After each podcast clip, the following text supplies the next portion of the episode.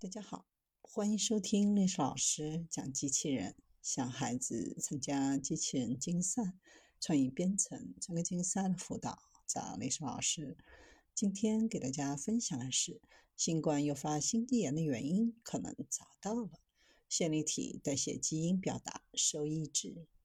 前阵子有关新冠后遗症，尤其是心肌炎的风险，甚是给各位阳康后的朋友们长怕了。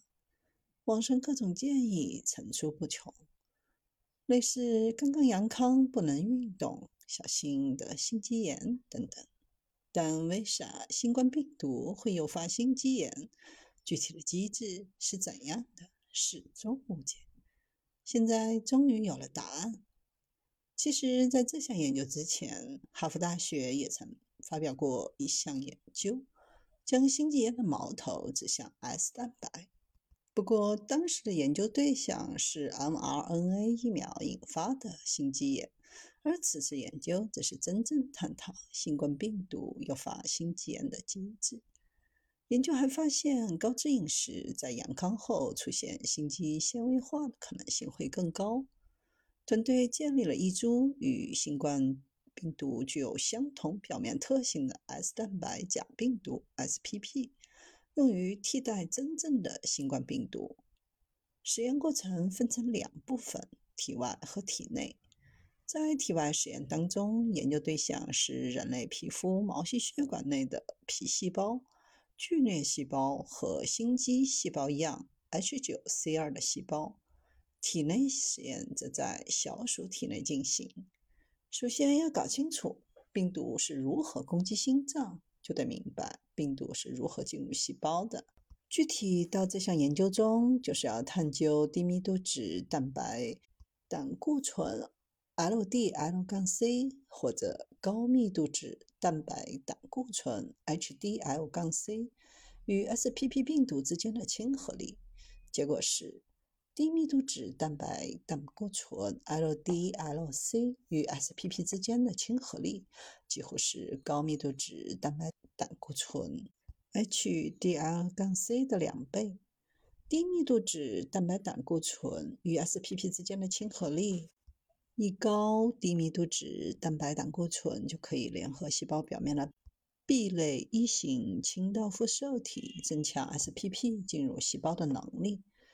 在此时就不得不考虑影响低密度脂蛋白胆固醇与 SPP 之间的亲和力的另一个因素 ——BLT-1，它是 SR 杠 B 的抑制剂，在添加了 BLT-1 之后，会抑制 B 类一型清道夫受体发挥作用，导致低密度脂蛋白胆固醇与 SR-B 之间很难结合。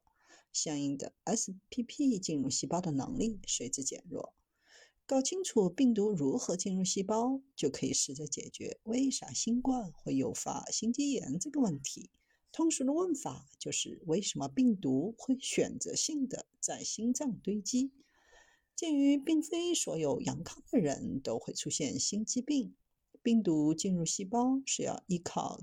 脂蛋白胆固醇与 SPP 之间的亲和力，所以研究人员在使用了两组小组进行，分别是正常饮食组和高脂饮食组的对比。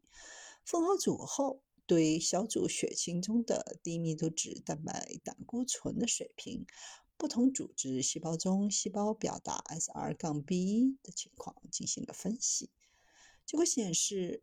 高脂饮食组小鼠血清中的总胆固醇、低密度脂蛋白胆固醇水平明显高于正常饮食组小鼠。与正常饮食组小鼠相比，高脂饮食组小鼠的心脏、脂肪组织、肾脏细胞 SR-B 的蛋白水平明显增加，而在肝脏、肺、脾脏等细胞都没有增加。